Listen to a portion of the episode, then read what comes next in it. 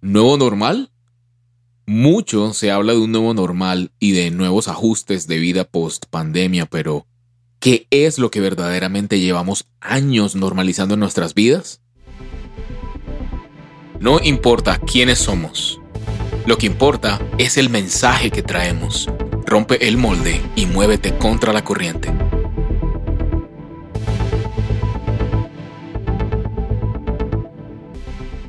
Hola, hola, hola familia, yo soy Rubén y te doy la bienvenida a este nuevo episodio. Es un placer llegar a tu oído.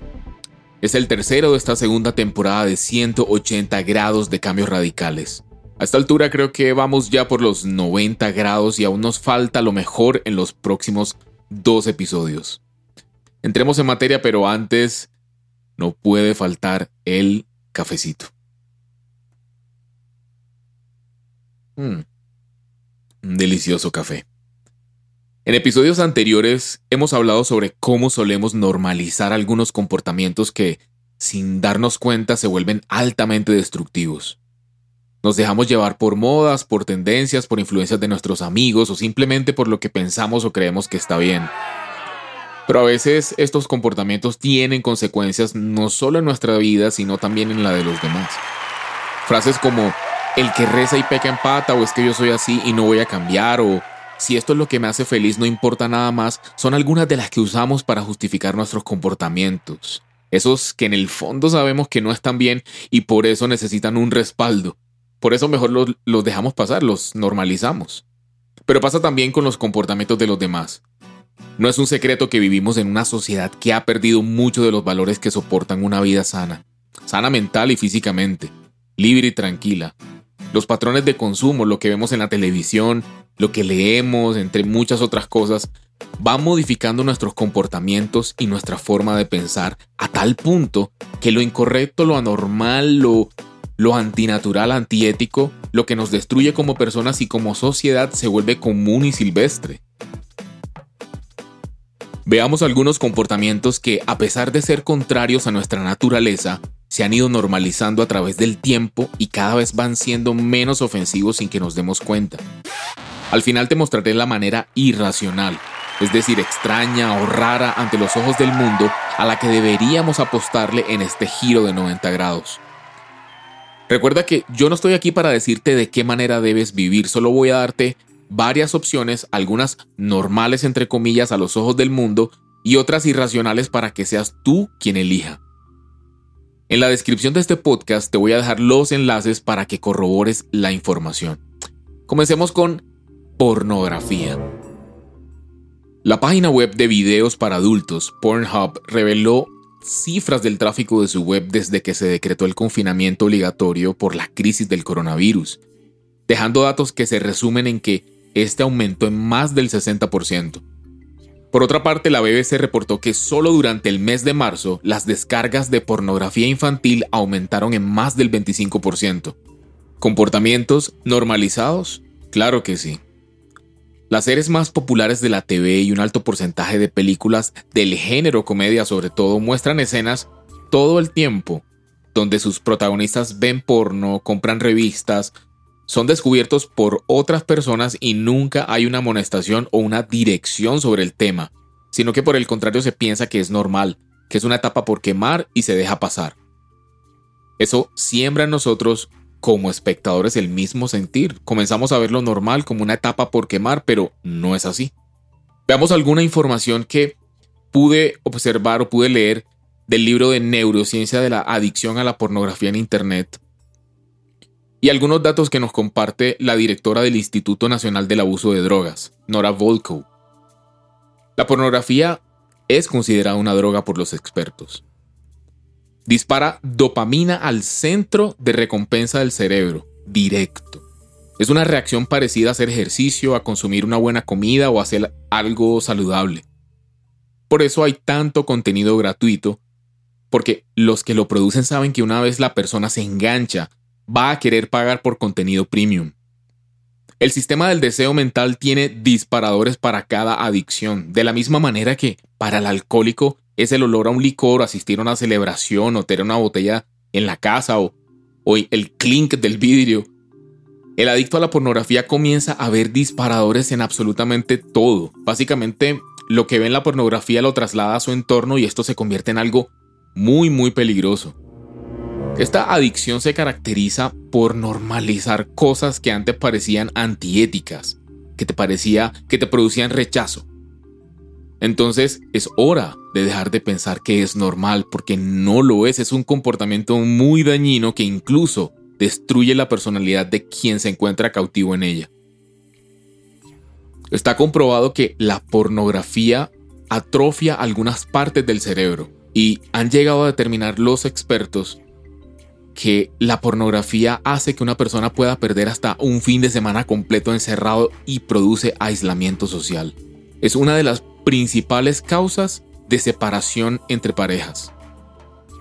Vamos a otro comportamiento que cada vez cobra más adeptos, una situación realmente dura y que actualmente se pretende normalizar y peor aún, legalizar, y es la pedofilia. A pesar de ser algo recurrente en la historia de la humanidad, en los últimos años ha incrementado el problema y las solicitudes legales para eliminar el término pedófilo o pederasta, pues estas han aumentado o han resurgido. ¿Sabías que existen actualmente proyectos para legalizar el matrimonio entre adultos y niños desde los 10 años? Hay varios países que están trabajando algunos movimientos particulares por legalizar esto. De toda esta información que te voy compartiendo en este episodio te voy a dejar los enlaces en la descripción para que tú mismo puedas profundizar un poco más sobre los temas. Otro ejemplo, en el estado de California se discute un proyecto de ley que busca reducir las penas para los adultos que tengan relaciones sexuales con un menor, con diferentes excusas. Sin embargo, cosas como estas no mueven masas y casi no se mencionan en los medios. ¿Por qué será? Si hablamos de homosexualidad, otro tema, y temas de inclusión de género, la cosa es todavía más compleja y tiende a confundirse con homofobia, el hecho de expresarse en desacuerdo con este modo de vida. Pero les voy a revelar un secreto. No estar de acuerdo con una posición no significa atacarla, ni mucho menos es algo personal contra alguien. Tenemos una naturaleza que nos es dada por nuestro Creador, que nos hizo de una manera, con una razón, con un propósito. Pero precisamente la distancia que hemos tomado de Él, de su palabra y de sus mandatos, nos han confundido y nos han hecho pensar que las cosas son como nosotros creemos y no como Él en su superioridad y en su soberanía nos has dicho que son. Es momento de recordar que Dios es amor y que ese amor es capaz de transformar vidas de una manera inimaginada. Y bueno, existen también otros comportamientos que parecen menos graves pero al final son igual de destructivos, como el chisme. ¿Quién creyera que la Biblia equipara el chisme con el homicidio? Vamos a meternos en la palabra. Es bueno que, que, que sentemos una base y un precedente que para Dios no hay un pecado más grande que el otro. No. Vamos a ver que pecado es pecado. Y que cosas como el que peca y reza empata no existen. Es una mentira que nos metió la religión. Pero entremos en la palabra para que profundicemos un poco más y para que podamos comprender de qué se trata este giro de 90 grados al que esperamos llevarte hoy. Recuerda que esta temporada se llama 180 grados y hoy estamos en los 90 grados. Porque aquí no hablamos de suposiciones humanas, sino que tomamos como base la verdad de la Biblia. Tal como podemos encontrar en el libro de Mateo, en el capítulo 5, en los versículos del 21 al 22, dice, Ustedes han oído que se dijo a los antiguos, no matarás, y que cualquiera que mate será culpable de juicio, pero yo les digo que cualquiera que se enoje contra su hermano será culpable de juicio. Y cualquiera que a su hermano le diga necio será culpable ante el concilio y cualquiera que le diga fatuo quedará expuesto al infierno de fuego. Qué interesante, como te dije, el Señor equiparó el chisme o el enojarse o el juzgar a un hermano, a una persona o a tu prójimo con el homicidio. Es realmente, realmente impactante encontrarse con este tipo de cosas en la Biblia. Entonces, nuevamente es bueno aclarar que para Dios no hay pecado grande o pecado pequeño. Así que bueno, hay muchos pasajes en la Biblia, en el Antiguo Testamento también y en el Nuevo Testamento, por ejemplo en Proverbios capítulo 16 versículo 28 y en Santiago capítulo 4 versículo 11, que nos dejan ver mucho más sobre lo que ofende este tipo de prácticas de el chisme, de la murmuración, de estar hablando a las espaldas de los demás. Parece inofensiva, nos han enseñado así, nos han educado inclusive que eso es lo correcto. Es un es un comportamiento totalmente normalizado en los pasillos de las oficinas. Parece inofensiva, pero ofende a Dios. Y si la pregunta que te surge ahora es si la Biblia habla sobre la pedofilia o la pornografía, la respuesta es por supuesto que sí. Dios no dejó absolutamente nada por fuera de este libro. Él lo sabe absolutamente todo. Él lo sabe todo.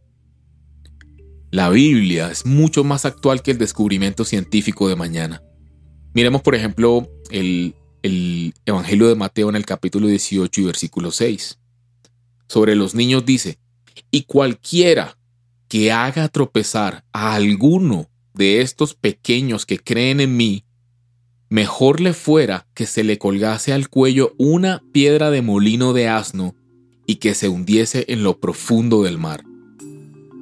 Y sobre la pornografía, el mismo libro, el Evangelio de Mateo en el capítulo 5 y versículo 28 dice, Pero yo les digo que cualquiera que mira a una mujer para codiciarla, ya adulteró con ella en su corazón. Pero cuando no conocemos la palabra, como cuando no hemos recibido al Espíritu Santo en nuestras vidas, y Jesús aún no hace parte activa de cada uno de nuestros días. No dimensionamos la esclavitud y condenación que hay en estas prácticas que cada día se normalizan de manera más rápida y seguimos creyendo que, como dije hace un momento, el que peca y reza empata o en que mientras lo que hago me produzca felicidad temporal no importa nada más y todo está bien. Pero cuando entendemos que no estamos aquí por nosotros mismos, no somos dioses, que nuestra soberbia lo único que hace es alejarnos más y más de una vida maximizada y feliz, la visión del mundo cambia. Cuando le damos a Dios el lugar que le, que le corresponde en nuestras vidas, la transformación es inminente y somos verdaderamente libres. Dice la palabra de Dios que todo me está permitido, pero no todo me conviene o no todo me edifica. Cuando abrimos nuestro entendimiento a esto, a esta libertad que tenemos, y hemos recibido a Jesús en nuestros corazones, nuestras prioridades cambian. Nuestra manera de actuar es diferente y comenzamos a darle valor a lo que de verdad lo tiene y no a lo que nosotros dentro de nuestra corrompida humanidad y nuestra soberbia pensamos.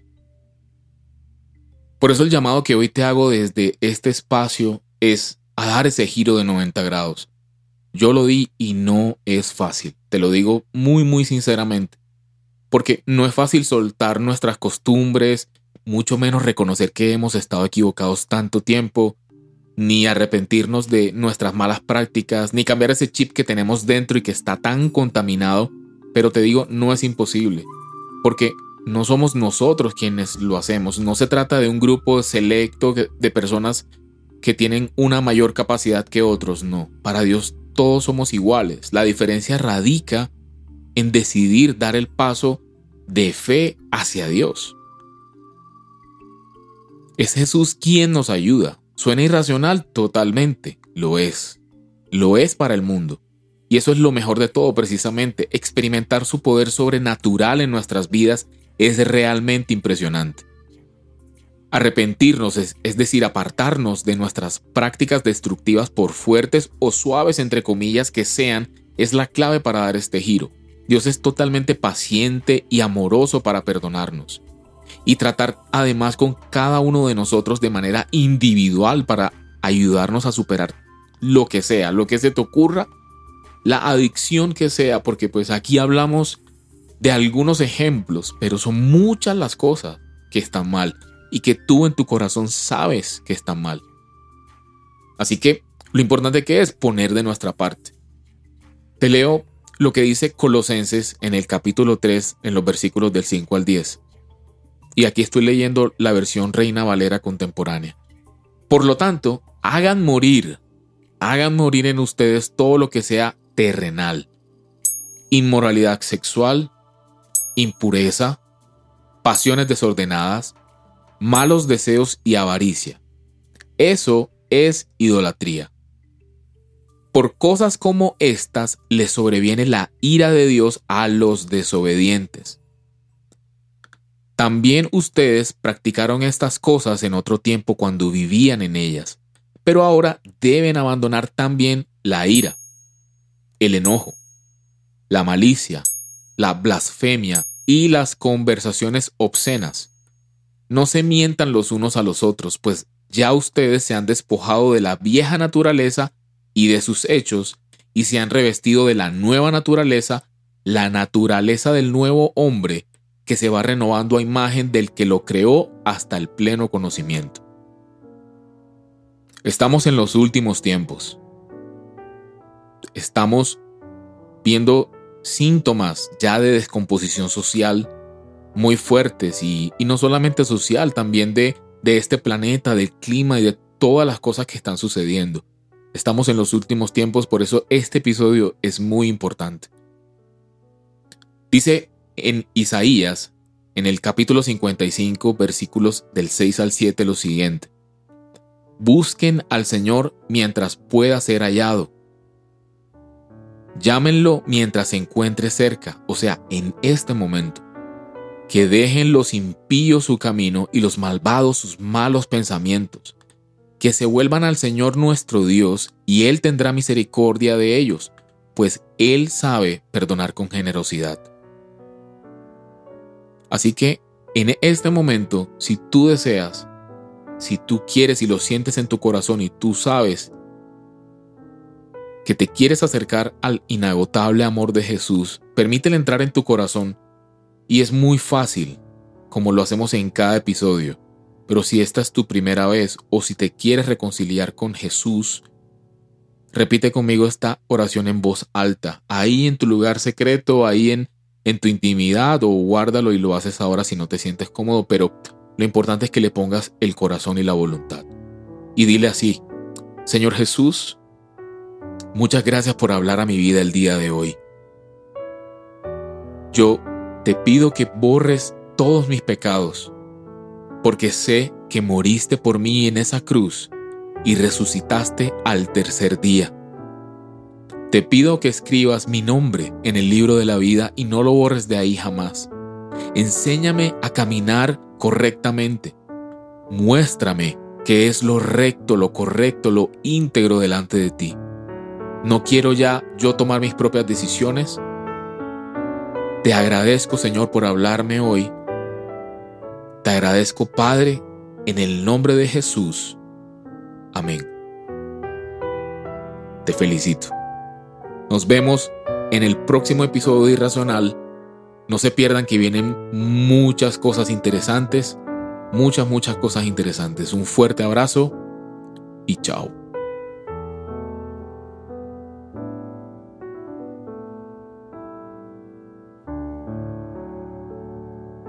Hey, únete a nosotros y revoluciona tu vida. Apasionate por la verdad. Te esperamos en un próximo episodio. Comparte este contenido y búscanos en redes sociales como irracional.co. Muévete contra la corriente. Irracional Podcast es producido por Grupo Fine en la ciudad de Medellín.